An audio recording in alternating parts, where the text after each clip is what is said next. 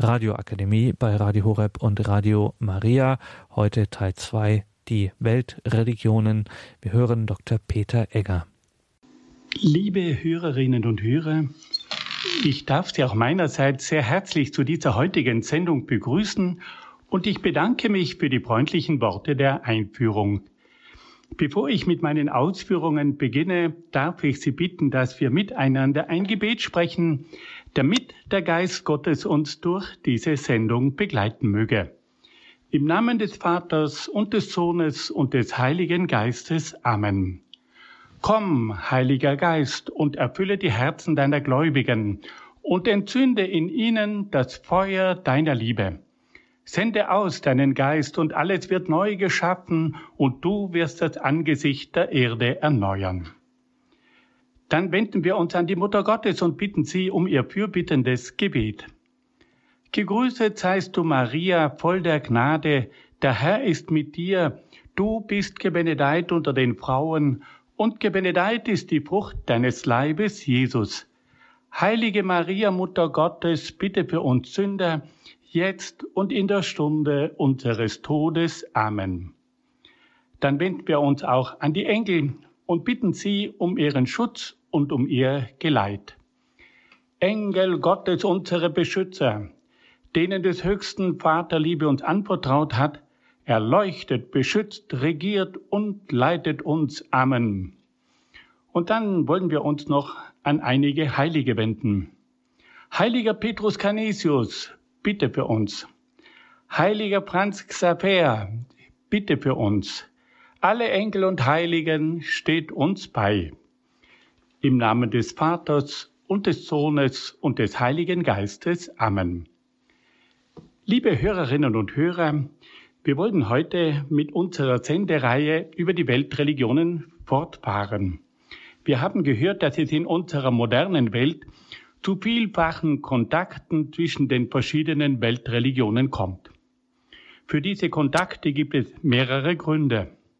Die zahlreichen Reisen in ferne Länder, bei denen wir vielen Menschen mit anderen Religionen begegnen.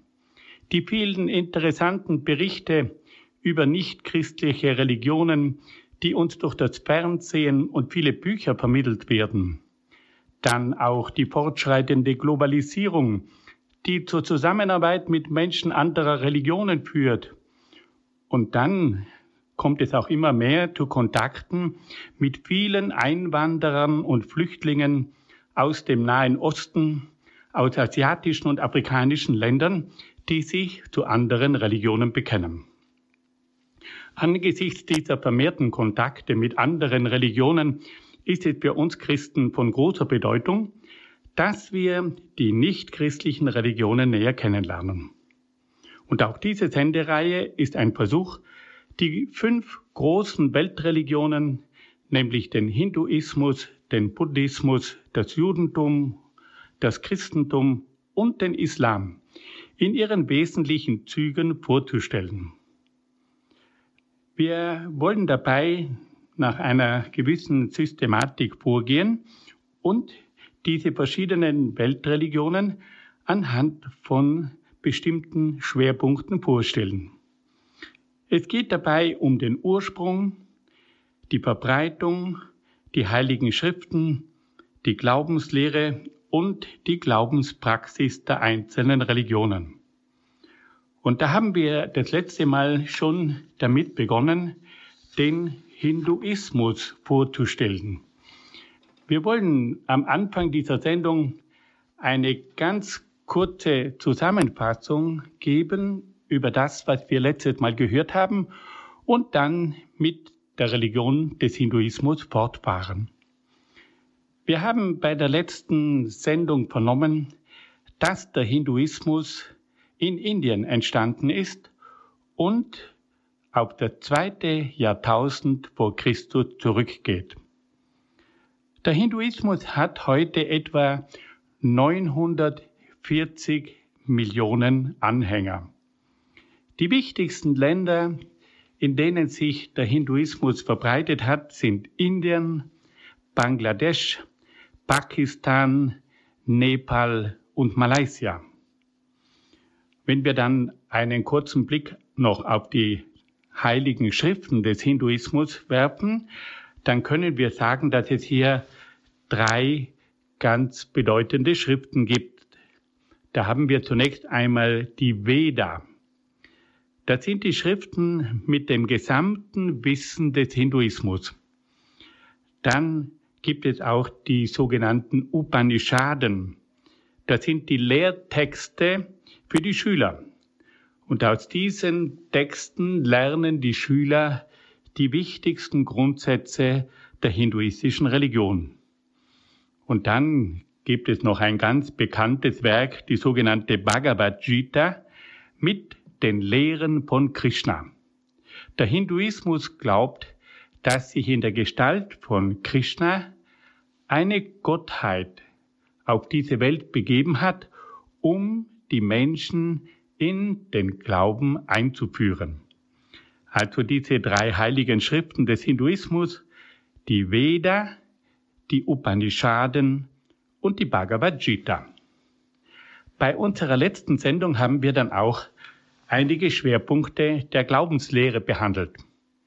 Da ging es zunächst einmal um die Frage, welches Gottesbild vertritt der Hinduismus?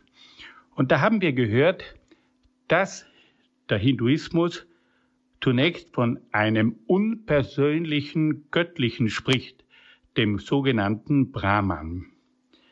Dann gibt es die sogenannten drei Hochgottheiten, nämlich Brahma, Vishnu und Shiva. Brahma ist der Weltenschöpfer. Vishnu ist der Welterhalter und Shiva ist der Weltzerstörer. Dann haben wir uns auch die Frage gestellt nach dem Weltbild des Hinduismus. Der Hinduismus vertritt den Standpunkt, dass die Welt einem ewigen Kreislauf unterworfen sei.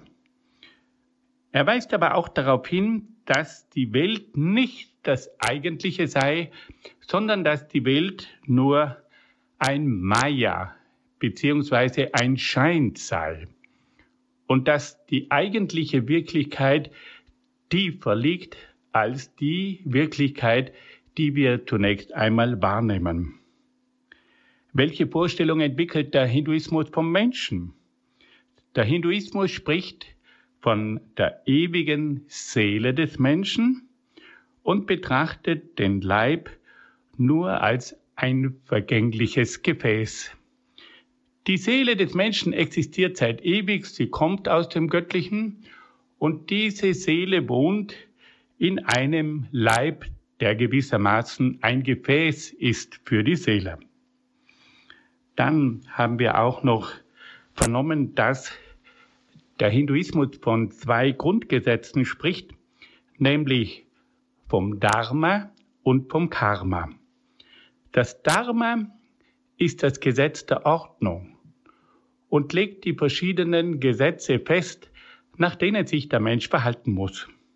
Und dann gibt es das Gesetz des Karma, das ist das Gesetz der Vergeltung. Dieses Gesetz bestimmt dann den Zustand des Menschen. Und im Karma kommt auch zum Ausdruck, in welcher Weise sich dieser Mensch am Dharma, am Gesetz der Ordnung versündigt hat.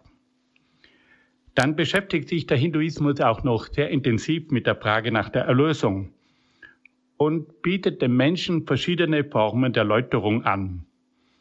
Es geht um die Hingabe an Gott, um das Gebet, um das Fasten, um gute Werke, aber auch um das Leiden. Alle diese Formen können dem Menschen behilflich sein, zur Erlösung zu gelangen. Bei der Erlösung geht es um eine Selbsterlösung. Der Mensch selbst muss sich bemühen, in den Zustand zu gelangen, der es ihm ermöglicht, in das Brahman, in das Göttliche zurückzukehren. Und in diesem Zusammenhang spielt auch der Glaube des Hinduismus an die Seelenwanderung eine große Rolle. Die Seelenwanderung ermöglicht es dem Menschen immer wieder, in diese Welt zurückzukehren, um schließlich zu seiner Vollendung zu gelangen. Die Seelenwanderung hat dann aber auch noch die Bedeutung, das Übel zu erklären. Wenn nämlich der Mensch sich in einem schlechten Zustand befindet, dann bedeutet das, dass dieser Mensch noch nicht wirklich erlöst ist und dass er deswegen sich bemühen muss, um endlich zu seiner Erlösung zu gelangen. Die Seelenwanderung kann damit das Übel erklären, Warum geht es einem Menschen schlecht? Ja, weil er noch einiges von seinem negativen Karma aufzuarbeiten hat. Und schließlich haben wir dann auch gehört, dass der Hinduismus eine sehr klare Vorstellung vom Himmel entwickelt. Der Hinduismus sagt, dass der Mensch, der den Zustand der Erlöstheit erlangt hat, dann in das Brahman, in das unpersönliche Göttliche eingeht und dann dort aufgeht und mit dem göttlichen Brahman eins wird. So viel als ganz kurze Zusammenfassung über den Ursprung, die Verbreitung, die heiligen Schriften und die wichtigsten Glaubenslehren des Hinduismus. Heute wollen wir uns nun mit der Glaubenspraxis des Hinduismus beschäftigen. Und da wollen wir zunächst einmal die verschiedenen Kultformen ein wenig kennenlernen. Der Hinduismus weist zahlreiche Kultformen auf, die alle Bereiche des Lebens erfassen. Da haben wir zunächst einmal die wichtigste Kultform, nämlich den sogenannten Tempelkult. Der Tempelkult besteht hauptsächlich in der Verehrung der Götterstatuen. Zu dieser Verehrung gehören das Waschen, das Einsalben und das Schmücken mit farbigen Stoffen sowie das Darbringen von Götternahrung. Zur Verehrung der Götterstatuen gehören auch verschiedene Prozessionen, bei denen die Götterstatuen in prächtigen Wägen durch die Stadt gefahren werden. Neben dem Tempelkult gibt es auch zahlreiche häusliche Riten. Diese Riten werden zum Beispiel bei der Geburt eines Kindes, bei der Pubertätsfeier, bei der Hochzeit und beim Begräbnis gefeiert. Diese Riten bestehen aus Gebeten, Meditationen und Zaubersprüchen. Sie verlangen ganz bestimmte Körperhaltungen und Körperbewegungen und sie setzen oft auch eine bestimmte Kleidung oder bestimmte Symbole voraus. Ein ganz wesentliches Element des hinduistischen Kultes sind auch die Wallfahrten zu heiligen Städten. Diese Wallfahrten führen häufig zu heiligen Gewässern, an denen rituelle Waschungen vorgenommen werden. Der bekannteste Wallfahrtsort ist die Stadt Benares, in der sich jedes Jahr Millionen Hindus einfinden, um sich im heiligen Fluss Ganges durch Waschungen von ihrer Schuld zu reinigen. Ein entscheidender Bereich der hinduistischen Glaubenspraxis ist dann auch das Yoga. Das Yoga ist der Weg und das Mittel des Hindu, um zur Vereinigung mit dem Göttlichen zu gelangen. Im Bereich des Yoga gibt es verschiedene Stufen, Richtungen und Zielsetzungen. Das Yoga kann nur unter der Anleitung eines Guru, das ist also ein hinduistischer Meister bzw. Lehrer, gelernt werden. Nur der Guru ist imstande, den Menschen in das Yoga einzuführen. Er besitzt das Wissen und die Erfahrung, die es zur Einführung in das Yoga braucht. Er kennt die Schwierigkeiten und die Hindernisse, die der Einzelne beim Yoga antrifft und überwinden muss.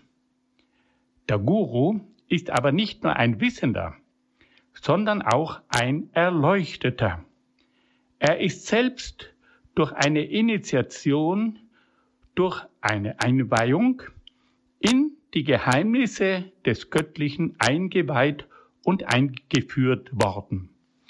Der Guru verkörpert das Göttliche, das sich dem Menschen mitteilt. Wozu dient nun das Yoga? Das Yoga ist zunächst ein Weg zur Selbstfindung der Seele. Die Seele ist auf derart mit der Materie, mit der Welt, mit den Trieben und mit den Begierden verstrickt, dass sie sich selbst verliert. Das Yoga soll nun durch bestimmte Übungen und Techniken der Seele helfen, sich von der Materie, der Welt, den Trieben und den Begierden zu lösen. Auf diese Weise soll die Seele zu sich selbst gelangen und ihre innere Ruhe und Harmonie finden. Das Yoga leitet zunächst zur Überwindung bestimmter Fehlhaltungen und Begierden an. Dies geschieht vor allem durch den Verzicht auf Gewalt in Gedanken, Worten und Werken und gegenüber allem Leben. Der Yogi verpflichtet sich aber auch zum Kampf gegen die Lüge, gegen die materiellen Begierden, gegen die sexuellen Begierden und gegen den Geiz. Auf diese Weise gelangt der Yogi allmählich zu einer inneren Distanz gegenüber der Materie und der Welt. Der Yogi bemüht sich dann aber auch um positive Haltungen. Er bemüht sich um äußere und innere Sauberkeit. Er strebt nach Genügsamkeit und ist auch in bescheidenen Verhältnissen zufrieden. Er nimmt Bußwerke auf sich und erträgt die Widerwärtigkeiten des Lebens so etwa Schicksalsschläge, Hitze, Kälte, Hunger und Durst. Der Yogi sagt nur Gutes und spricht ohne Leidenschaftlichkeit. Und der Yogi übt sich auch im Schweigen. Zum Yoga gehören auch die Einübung bestimmter Körperhaltungen sowie das Erlernen einer bestimmten Atemtechnik durch die richtigen Körperhaltungen sowie durch die richtige Atemtechnik soll die Selbstfindung der Seele gefördert werden. Durch diese verschiedenen Bemühungen gelangt der Yogi schließlich zur Kontrolle der Sinne, zur Konzentration und zur Meditation. Am Ende dieses langen Weges kommt es schließlich zur Enstase, das heißt zum Eintreten des Menschen in die eigene Seele. Die Endstase ist genau das Gegenteil der Ekstase, wo es zum Austritt der Seele kommt. Der Yogi bemüht sich also um die sogenannte Enstase, das heißt um das Eintreten des Menschen in die eigene Seele. Wenn der Mensch diesen Schritt geschafft hat, dann ist die Seele völlig frei und losgelöst und befindet sich im Zustand einsamer Ruhe. Fassen wir das noch einmal kurz zusammen. Im Hinduismus gibt es verschiedene Kultformen. Da haben wir den Tempelkult, dann haben wir die häuslichen Riten und schließlich auch die verschiedenen Waldfahrten. Eine ganz wichtige Form der Glaubenspraxis ist dann das Yoga. Und das Yoga hat die Aufgabe, den Menschen zur Vereinigung mit dem Göttlichen zu führen. Im Bereich des Yoga gibt es verschiedene Stufen, die der Mensch durchlaufen muss, um auf diese Art und Weise zur Vereinigung mit dem Göttlichen zu gelangen. Und dazu braucht er die Anleitung eines Guru. Das Yoga hat verschiedene Aufgaben. Es geht um die Selbstfindung der Seele. Es geht dann um die Überwindung von Fehlhaltungen und Begierden. Dann ist das Ziel des Yoga die Einübung von positiven Haltungen und schließlich auch das Erlernen von Körperhaltungen und von einer bestimmten Atemtechnik. Und auf diese Art und Weise kommt es zur Beherrschung der Sinne, zur Konzentration und auch zur Fähigkeit der Meditation. Und am Ende dieses langen Weges steht dann die sogenannte Endstase, wo es zum Eintreten des Menschen in die eigene Seele kommt. Nun hören wir ein wenig Musik.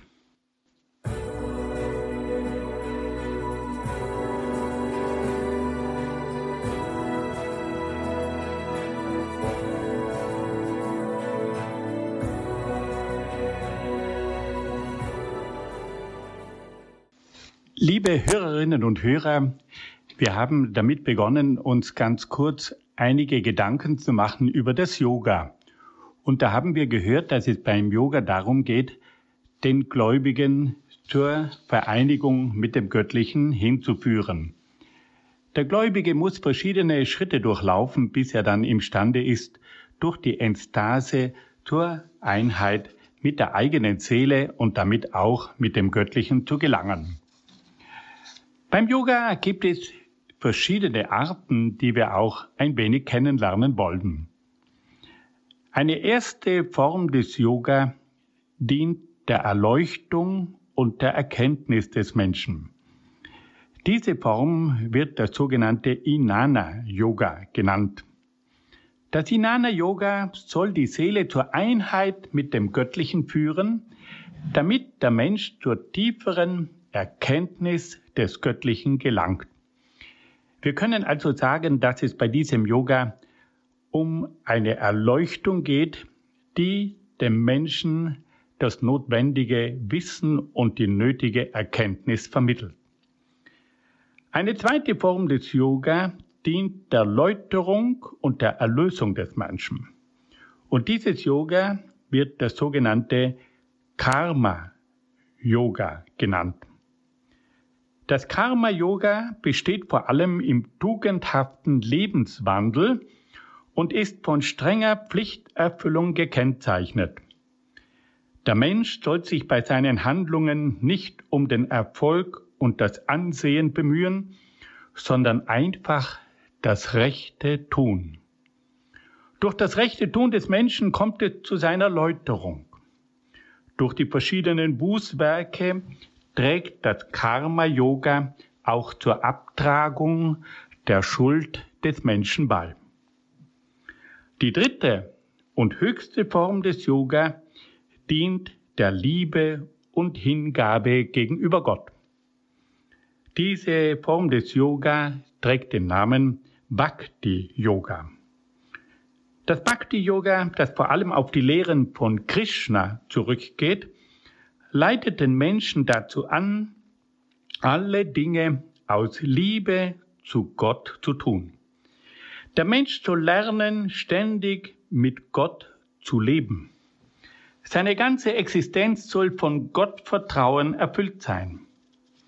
Der Yogi ist Gott gegenüber passiv und lässt sich ganz von Gott lenken. Auf diese Weise gelangt der Yogi schließlich zur mystischen Vereinigung mit dem Göttlichen. Wir sehen also, dass es drei Arten von Yoga gibt mit ganz spezifischen Schwerpunkten.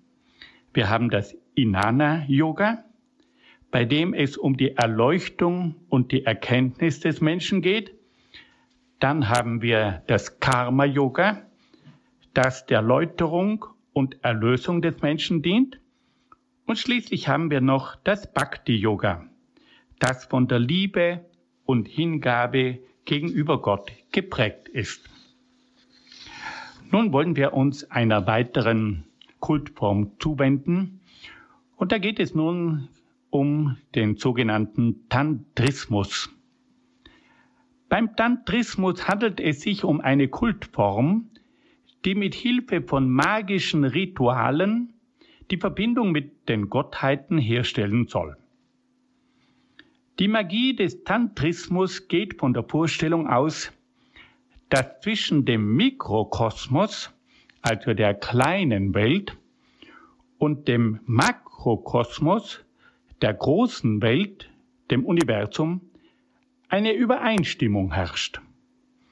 Wir haben also den Mikrokosmos, die kleine Welt, und diese kleine Welt, die umgibt den Menschen unmittelbar und die steht in Kontakt mit dem Universum, mit der großen Welt, mit dem sogenannten Makrokosmos.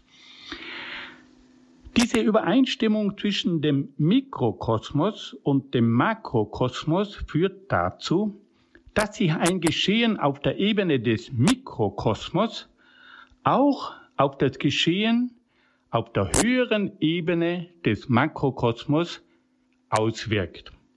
Der Tantrismus versucht deshalb durch magische Rituale im Mikrobereich den Makrobereich unter seine Gewalt zu bekommen. Er versucht also den Mikrobereich dazu zu nützen, dass er den Makrobereich unter seine Kontrolle bekommt. Und da handelt es sich ganz konkret um einen sogenannten Analogiezauber bei dem sich das magische Ritual auf der Ebene des Mikrokosmos auf die höhere Ebene des Makrokosmos übertragen und auswirken soll. Man versucht also mit Hilfe von magischen Methoden über den Mikrokosmos den Makrokosmos zu beeinflussen und auch den Makrokosmos unter seine Gewalt zu bekommen. Wie funktioniert das?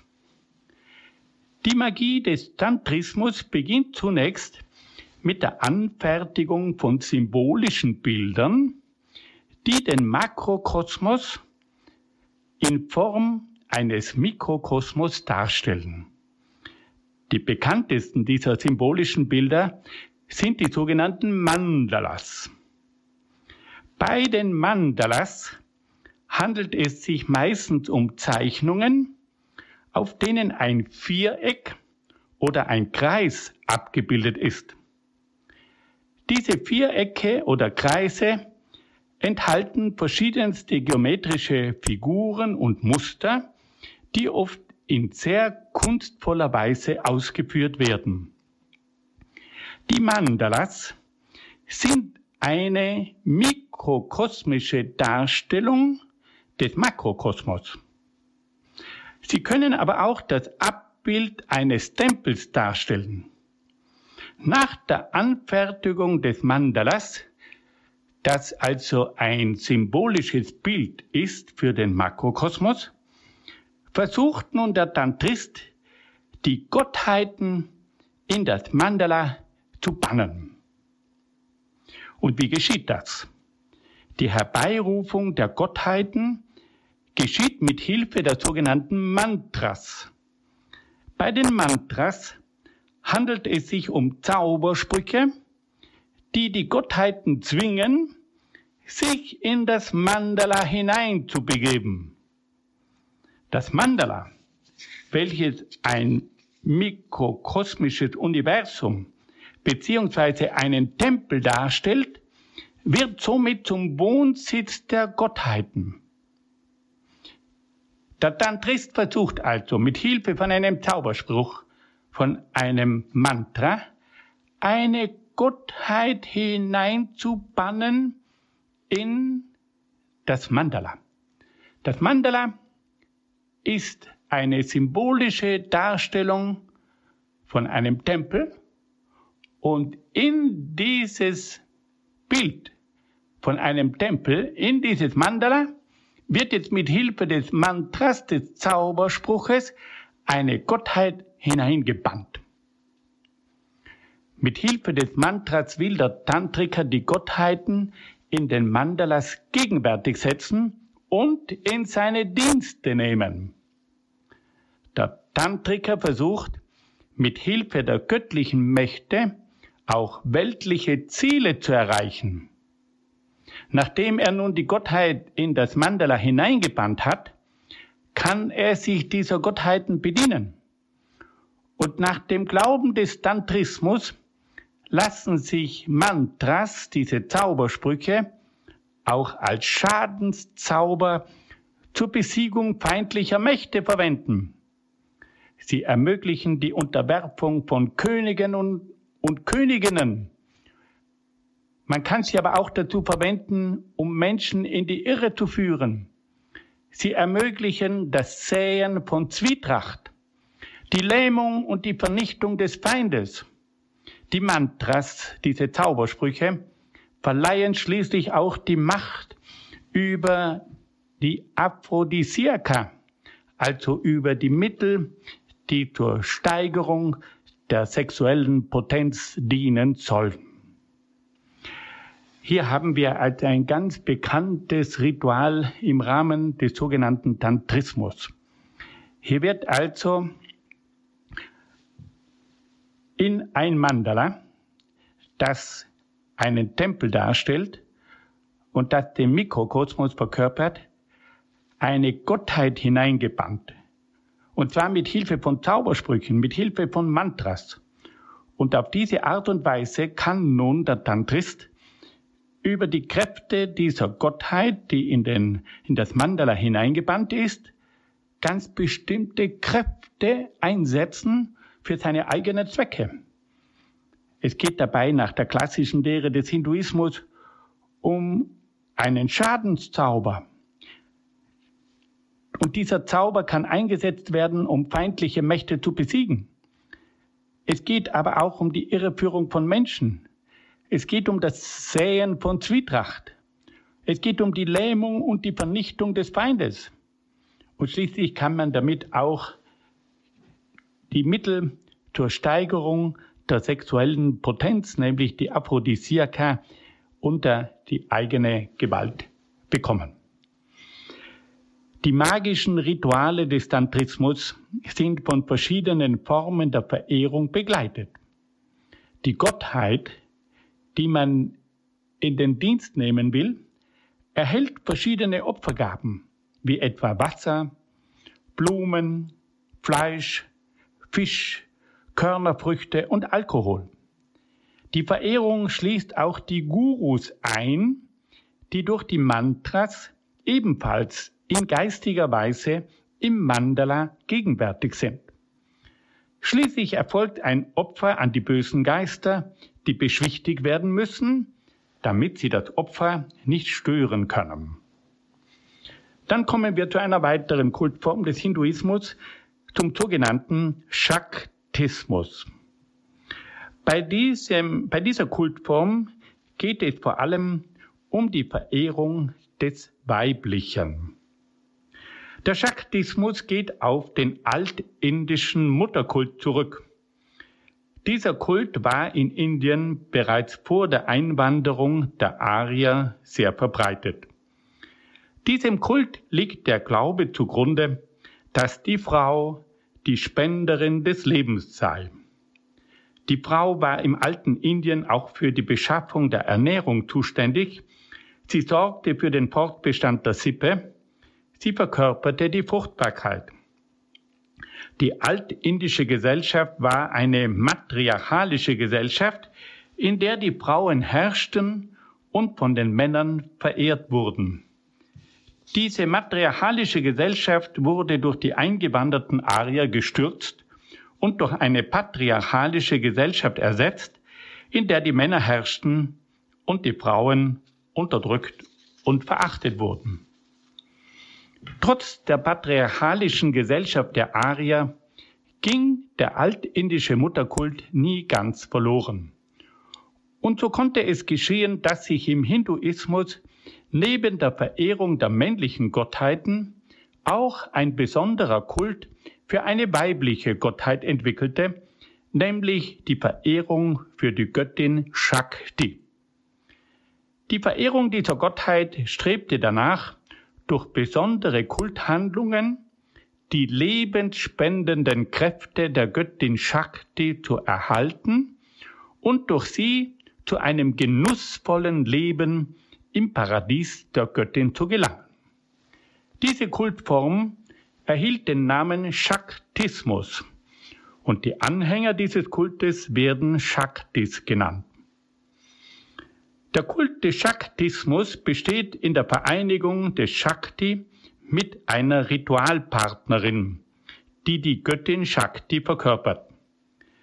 Dabei gibt es zwei unterschiedliche Formen des Kultes. Die eine Form sieht die wirkliche sexuelle Vereinigung des Shakti mit einer Ritualpartnerin vor. Die andere Form hingegen vollzieht dieses Ritual nur auf symbolische Weise. Im ersten Fall sucht dich der Shakti eine Ritualpartnerin, die in den Mantras, also in den Zaubersprüchen versiert ist, um mit ihr an ganz bestimmten Orten und unter Beachtung verschiedener Regeln die sexuelle Vereinigung zu vollziehen. Im zweiten Fall wird die Vereinigung durch symbolische Gesten ersetzt. Der orthodoxe, strenggläubige Hinduismus hat den Shaktismus mit seinen sinnlichen und lustbetonten Sexualritualen stets abgelehnt und bekämpft.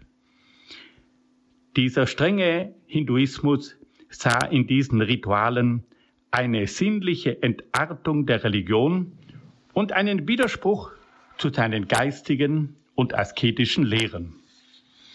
Fassen wir das noch einmal zusammen. Wir haben jetzt noch ganz kurz die drei verschiedenen Arten des Yoga kennengelernt. Das Inanna-Yoga, das der Erleuchtung des Menschen dient. Das Karma-Yoga, das der Läuterung des Menschen dient. Und schließlich das Bhakta-Yoga, das die Liebe zu Gott fördern soll.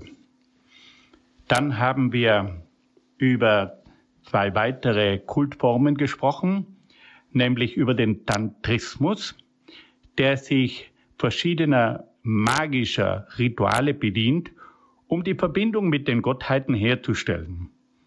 Dieser Tantrismus bedient sich des Mandalas, welches ein Symbol ist für einen Tempel, und der Mantras, der Zaubersprüche. Und durch diese Zaubersprüche soll nun die Gottheit in das Mandala gebannt werden, um auf diese Art und Weise dem Menschen zur Verfügung zu stehen. Und dann haben wir noch vom Shaktismus gesprochen. Da geht es um die Verehrung des Weiblichen durch einen Kult zu Ehren der Göttin Shakti. Nun hören wir wieder ein wenig Musik.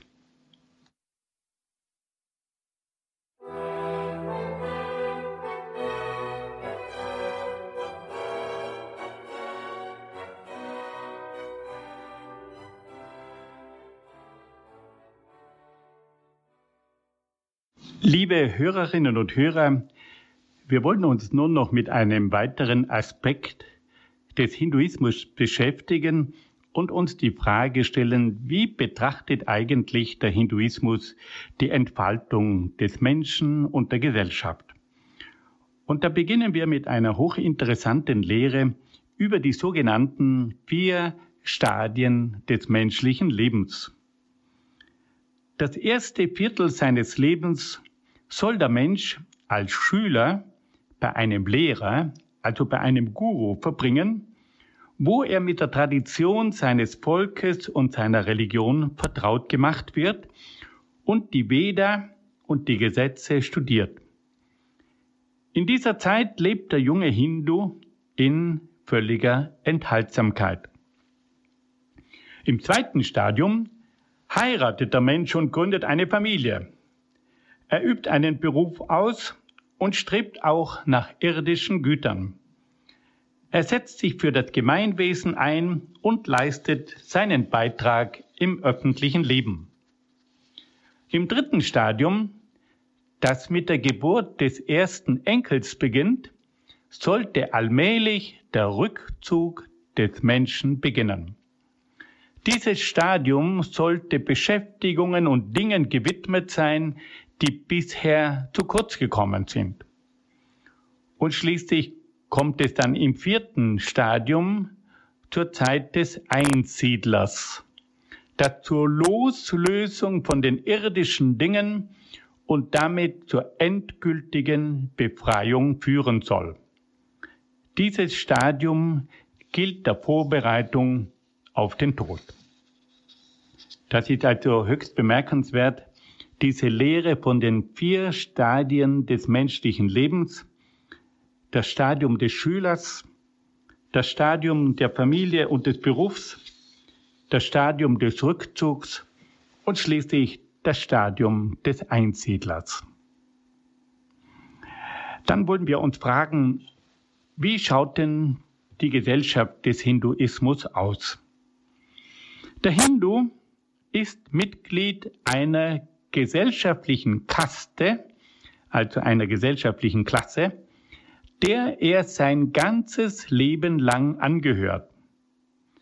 Er muss in allen Bereichen die Regeln seiner Kaste peinlich genau einhalten. Dies gilt zum Beispiel bei der Heirat, im Berufsleben und in der sozialen Rangordnung. Ein Hindu darf die Schranken seiner Kaste nicht überschreiten. So kann er zum Beispiel kein Mitglied einer anderen Kaste heiraten und keinen Beruf einer anderen Kaste ausüben. In der hinduistischen Gesellschaft gibt es vier Hauptkasten. Die höchste Kaste ist die der Priester und Brahmanen beziehungsweise der Brahmanen. Dann folgen die Kasten der Beamten und Krieger, der Händler und Bauern sowie der Knechte. Es gibt auch Menschen, die keiner Kaste angehören. Diese Menschen sind Parias, die Unberührbaren, die von keiner Kaste kontaktiert werden dürfen. Die Parias sind fast ohne Rechte. Wir sehen also, dass wir es in der traditionellen hinduistischen Gesellschaft mit einer strengen Klassengesellschaft zu tun haben.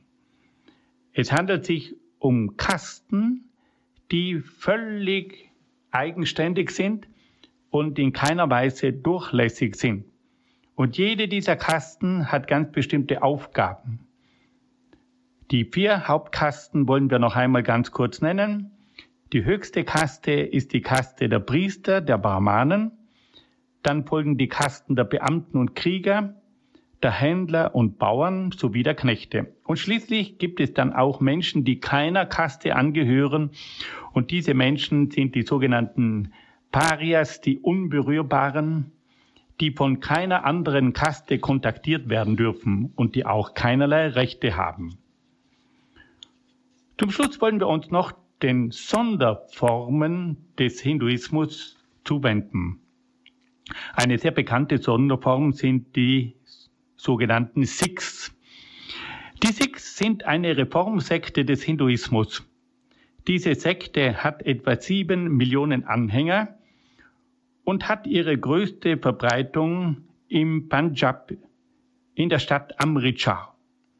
Der Gründer der Sikhs war Nanak, der im 15. und 16. Jahrhundert gelebt hat und der eine Vereinigung von Hindus und Moslems anstrebte.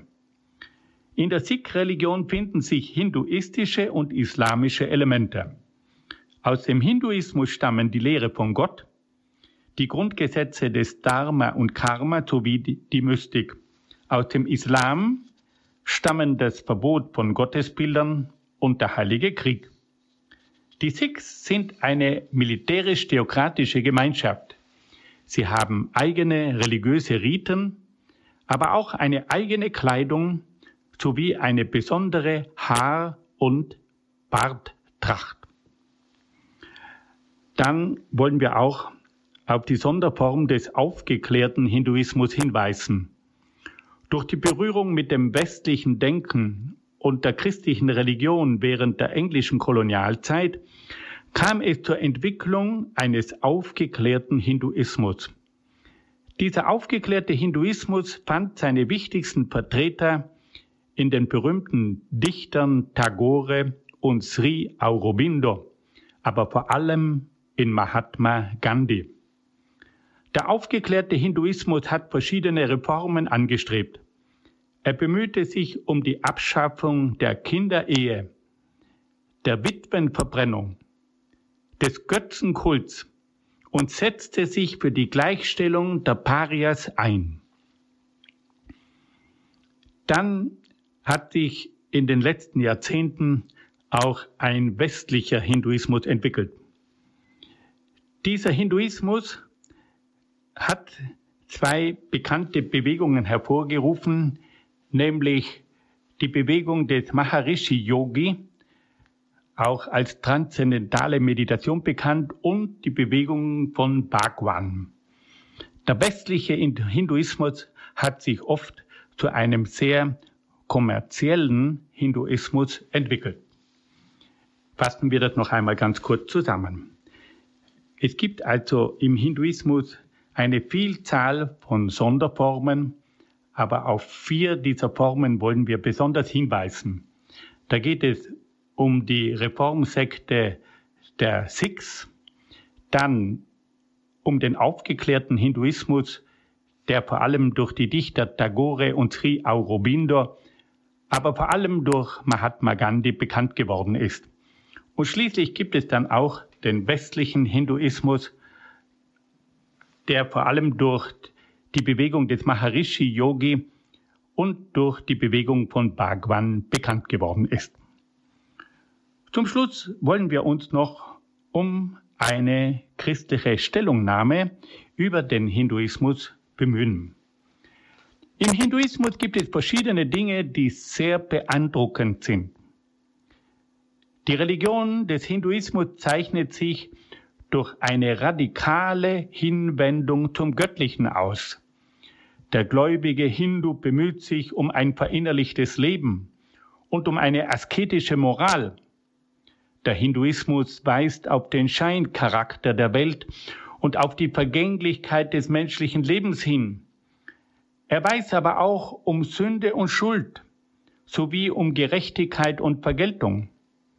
Das ganze Sinnen und Trachten des Hindu strebt nach der Überwindung der Welt und nach der Heimkehr zum Göttlichen. Zwischen dem Hinduismus und dem Christentum gibt es aber auch grundlegende Unterschiede. Diese Unterschiede betreffen vor allem das Wesen Gottes, das Verständnis der Welt und des Menschen, die Art und Weise der Erlösung sowie die Lehre über das letzte Ziel des Menschen. Wir wollen nun versuchen, kurz auf diese einzelnen Punkte einzugehen. Beginnen wir zunächst mit der unterschiedlichen Lehre über Gott. Für den Hinduismus ist Gott ein unpersönlicher, absoluter Weltgrund, der Brahman genannt wird. In diesem absoluten Weltgrund existiert eine große Zahl von personalen Gottheiten, zum Beispiel die Gottheiten des Brahma, des Shiva und des Vishnu. Von Zeit zu Zeit kommt es auch zu Verkörperungen von Gottheiten in irdischen Wesen, wie zum Beispiel in Krishna. Der Hinduismus lehrt also einen Monotheismus, einen Ein-Gott-Glauben, aber auch einen Polytheismus, einen Mehrgott-Glauben. Der Hinduismus kennt das unpersönliche Göttliche, aber auch personale Gottheiten. Im Hinduismus ist das Göttliche transzendent, aber auch immanent. Im Unterschied zum Hinduismus lehrt das Christentum den Glauben an einen einzigen Gott. Und dieser Gott ist ein personaler und ein transzendenter Gott.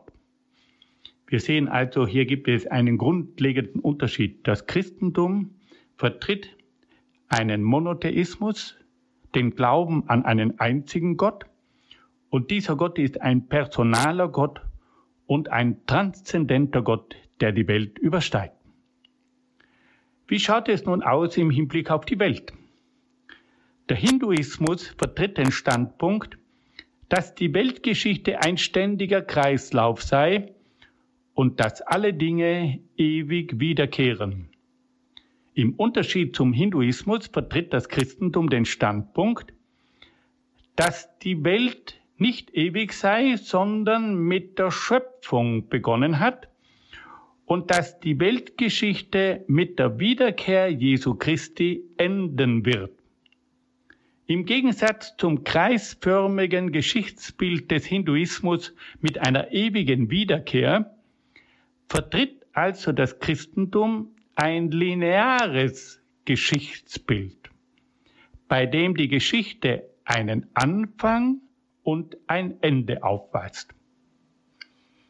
Der Hinduismus sieht in der Welt nur einen Schein und betrachtet nur das Göttliche als eigentliche Wirklichkeit. Im Unterschied zum Hinduismus betrachtet das Christentum die Welt als eine Schöpfung Gottes, die mit dem Auftrag einer ständig fortschreitenden Entfaltung verbunden ist. Der Mensch muss also die Welt ernst nehmen. Freilich sagt auch das Christentum, dass die Welt nicht die endgültige Heimat des Menschen ist, sondern nur eine Stätte der Vorbereitung für das ewige Leben darstellt. Wie betrachten nun Hinduismus und Christentum den Menschen? Der Hinduismus sieht in der Seele einen Teil des Göttlichen und lehrt, dass die Seele seit ewig existiere und selbst göttlich sei. Im Unterschied zum Hinduismus sieht das Christentum in der Seele ein Geschöpf Gottes und lehrt, dass die Seele im Augenblick der Zeugung geschaffen werde. Die Seele macht den Menschen Gott ähnlich, aber nicht göttlich. Der Hinduismus betrachtet den Körper als ein vergängliches Gefäß der Seele und gelangt dadurch zu einer gewissen Abwertung des Körpers. Im Unterschied zum Hinduismus sieht das Christentum im Körper einen Wesensbestandteil des Menschen und wertet damit den Körper auf. Dann geht es noch um die Frage nach dem Dharma und dem Karma. Der Hinduismus geht von den zwei Grundgesetzen des Dharma und des Karma aus. Das Dharma ist das Gesetz der göttlichen Ordnung. Das Karma ist das Gesetz der unentrinnlichen Vergeltung. Auch das Christentum kennt das Gesetz der göttlichen Ordnung, das sich in der Schöpfung und in den zehn Geboten zeigt.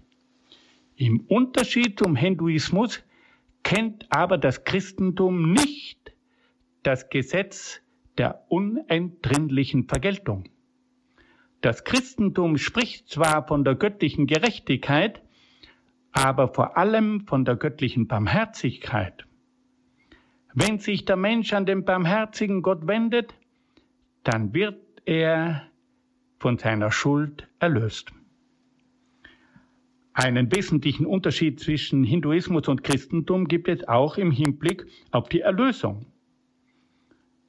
Die Erlösung geschieht im Hinduismus vor allem auf der Grundlage der Seelenwanderung, durch die der Mensch immer wieder in diese Welt zurückkehrt, um seine Schuld aus früheren Erdenleben abzubüßen.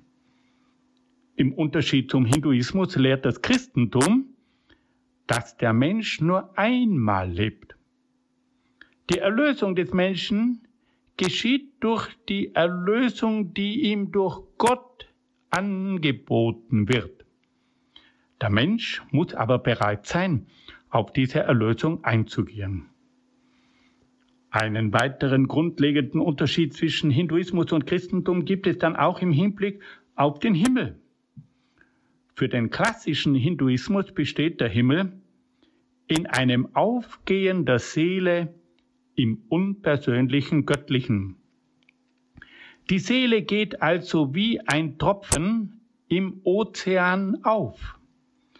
Auf diese Weise kommt es aber zur Auflösung des einzelnen Menschen im Göttlichen. Im Unterschied zum Hinduismus sieht das Christentum im Himmel die ewige Gemeinschaft mit dem persönlichen Gott Dabei bleibt aber das Individuelle des Menschen erhalten. Nach christlicher Vorstellung löst sich also der Mensch nicht im Göttlichen auf, sondern er bleibt als Person erhalten und lebt in der ewigen Gemeinschaft mit dem persönlichen Gott. Von großer Wichtigkeit ist dann auch der Unterschied zwischen Hinduismus und Christentum im Hinblick auf die innere Beziehung des Menschen zu Gott. Das hinduistische Yoga hat das Ziel, dass sich der Mensch in das Göttliche versenkt und mit dem unpersönlichen Göttlichen eins wird. Das Yoga soll also gewissermaßen zu einem Eintauchen in den göttlichen Ozean führen.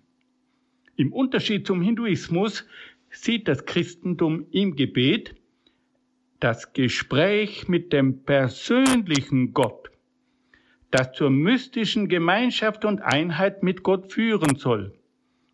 Das christliche Gebet bleibt aber stets ein liebender Dialog und eine liebende Gemeinschaft zwischen dem Ich des Menschen und dem Du Gottes. Schließlich wollen wir noch einen Blick auf den Unterschied zwischen Hinduismus und Christentum im Hinblick auf die Gesellschaft geben. Der klassische Hinduismus kennt eine strikte Trennung der verschiedenen gesellschaftlichen Klassen.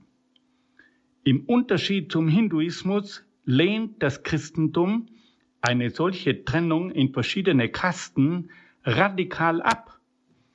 Das Christentum weiß zwar, dass es verschiedene gesellschaftliche Klassen wie Bauern und Städter, Arbeiter und Beamte, Unternehmer und Angestellte, Führende und Ausführende gibt, aber alle diese verschiedenen Klassen haben ihre unveräußerliche Würde. Sie müssen sich gegenseitig respektieren und ergänzen. Im Christentum darf keine Klasse über die andere herrschen. Die einzelnen Klassen dürfen auch keineswegs geschlossen sein, sondern müssen untereinander offen sein. Der Wechsel von einer Klasse in eine andere Klasse muss jederzeit möglich sein. Der Verbindung zwischen den einzelnen Klassen muss jederzeit eine Tür offen stehen. Liebe Hörerinnen und Hörer, Sie sehen, dass es hier also große Unterschiede gibt im Hinblick auf die wesentlichen Punkte dieser verschiedenen Religionen und Weltanschauungen. Es gibt Unterschiede im Hinblick auf Gott. Es gibt Unterschiede im Hinblick auf das Verständnis der Welt. Es gibt Unterschiede im Hinblick auf die Auffassung des menschlichen Wesens. Dann gibt es aber auch große Unterschiede im Hinblick auf die Erlösung und auch im Hinblick auf die Vorstellung des Himmels. Und von ganz großer Wichtigkeit ist dann auch der Unterschied zwischen dem hinduistischen Yoga und dem christlichen Gebet. Und schließlich müssen wir auch noch darauf hinweisen, dass es große Unterschiede gibt im Hinblick auf die Gesellschaft. Der traditionelle Hinduismus vertritt eine strikte Kastengesellschaft, während das Christentum von verschiedenen gesellschaftlichen Klassen ausgeht, die aber miteinander in einer regen Verbindung stehen und die sich auch gegenseitig respektieren und ergänzen sollen.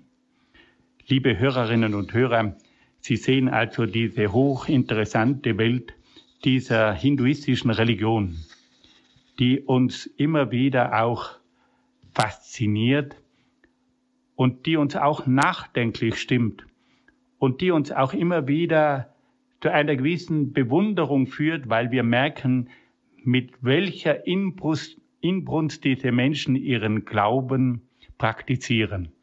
Aber gleichzeitig müssen wir auch in aller Deutlichkeit von den wesentlichen Unterschieden dieser beiden Religionen sprechen. Liebe Hörerinnen und Hörer, ich sehe, dass die Zeit schon langsam dem Ende zugeht und so möchte ich Ihnen sehr herzlich danken für Ihre Aufmerksamkeit und Ihnen alles Gute und Gottes besonderen Segen wünschen. Das war die Radioakademie bei Radio Horeb und Radio Maria. Im Katechistenkurs für die Evangelisation im Haus St. Ulrich in Hochaltingen hörten wir Dr. Peter Egger aus Brixen in Südtirol. Das alles kann man nachhören, ganz klassisch auf einer CD oder auch morgen im Laufe des Tages in der Mediathek auf horeb.org bzw. in der Radio Horeb App. Sie müssen jetzt unbedingt dranbleiben, nicht nur weil um 21.40 Uhr dann die Komplett wartet, sondern vor allen Dingen auch jetzt, wenn um 21.30 Uhr kurz und bündig nachgehört wird, mit einem Hinweis auf die Fortsetzung des Katechistenkurses in Hochaltingen. Der startet nämlich in Runde drei in diesem Jahr im Herbst. Also, wenn Sie sich dafür interessieren, liebe Hörerinnen und Hörer, nur zu. Schauen Sie auch in die Details zu dieser Sendung. Da haben wir einen Link zum Haus St. Ulrich in Hochaltingen. Mein Name ist Gregor Dornes. Ich wünsche Ihnen weiterhin viel Freude hier im Programm bei Radio Horeb und wünsche Ihnen alles Gute und gottesreichen Segen.